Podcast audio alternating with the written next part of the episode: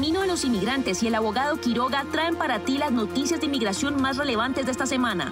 Aquí están nuestros titulares.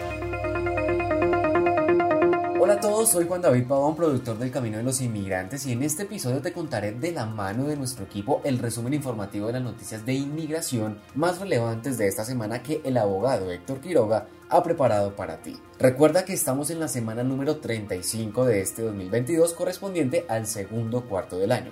Por favor comparte este episodio para que toda la comunidad inmigrante se mantenga informada y no olvides suscribirte para que semanalmente recibas nuestros episodios. Estos son nuestros titulares.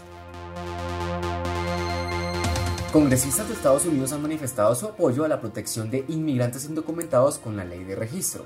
La administración del presidente de ese país, Joe Biden, se mueve para reforzar las protecciones del DACA. Al menos el 30% de los inmigrantes están siendo enviados de Texas a Nueva York.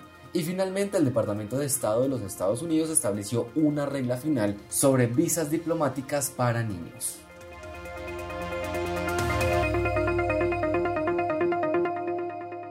Comencemos con las noticias. La Coalición por los Derechos Humanos de los Inmigrantes, CHIRLA, en Estados Unidos, ha manifestado su apoyo a la protección de inmigrantes indocumentados con la ley de registro. Los detalles con Cristian Ladino. Hola Juan David, pues esta coalición, como usted lo menciona, continúa en su campaña con el fin de sumar más representantes que apoyen su proyecto, el cual consiste en una reforma a la ley de registro para abrir camino a la ciudadanía de unos 8 millones de indocumentados. Con la reforma se permitiría modificar una ley que existe desde 1929, la cual permite a los inmigrantes solicitar la residencia legal permanente. Además, entre los congresistas demócratas, muchos han manifestado su apoyo a esta iniciativa. Hay que recordar que la última modificación a esta ley fue en el año 1986. Gracias, Cristian. Y seguimos porque en Estados Unidos la administración del presidente Joe Biden está realizando varios movimientos para reforzar las protecciones del DACA. Daniela Villa, ¿qué ocurre con los protocolos de protección de inmigrantes? Juan David, resulta que los protocolos de protección al inmigrante forman parte de las políticas implementadas durante el gobierno del expresidente Donald Trump. En la actualidad, muchas personas reconocen que esos protocolos no siempre obraban de manera positiva para la comunidad, en tanto que se devolvía a los inmigrantes a México, mientras esperaban su proceso de remoción del país. Aunque la administración de Biden intentó ponerle fin a dichos protocolos en junio del 2021, en Texas se presentó una demanda con el fin de obligarlos a mantener el programa. A pesar de esto, Juan, aún existen muchas confusiones en relación con la finalización de estos protocolos, porque, por ejemplo,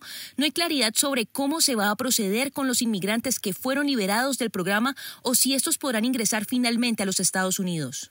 Entre tanto, el Departamento de Seguridad Nacional confirmó que las personas que ya no se están inscribiendo recientemente a los protocolos y las que actualmente están en ellos en México serán desafiliados cuando regresen para su próxima cita programada en la Corte. Finalmente, las personas desafiliadas a los protocolos continuarán con sus procedimientos de deportación en los Estados Unidos. Seguimos con las noticias porque al menos el 30% de los inmigrantes están siendo enviados de Texas a Nueva York.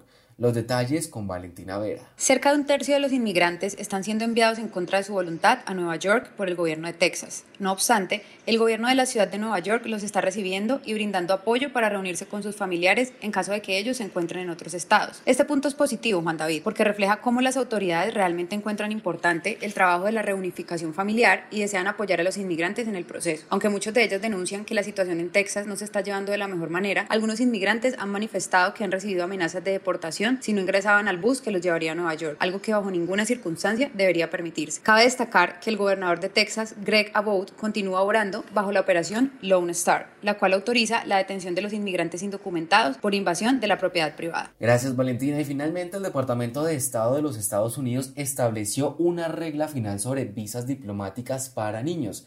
¿En qué consiste, Tatiana López? Juan David, esta regla codifica una política que ya existía previamente, la cual permitiría la emisión de las visas diplomáticas para los niños de no inmigrantes nacidos en los Estados Unidos. Una regla que entró en vigencia, de hecho, esta semana a partir del 31 de agosto de 2022. Se espera que esta medida se implemente como una manera de gestionar mejor los tipos de visas de no inmigrantes que son expedidas en el transcurso del año.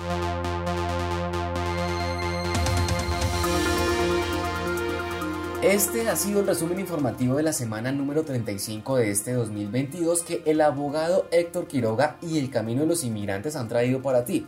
Recuerda seguirnos en todas nuestras redes sociales como Abogado Quiroga y no olvides compartir este episodio para que toda la comunidad inmigrante se mantenga informada. y recuerda suscribirte para que semanalmente recibas nuestros episodios. Hasta la próxima.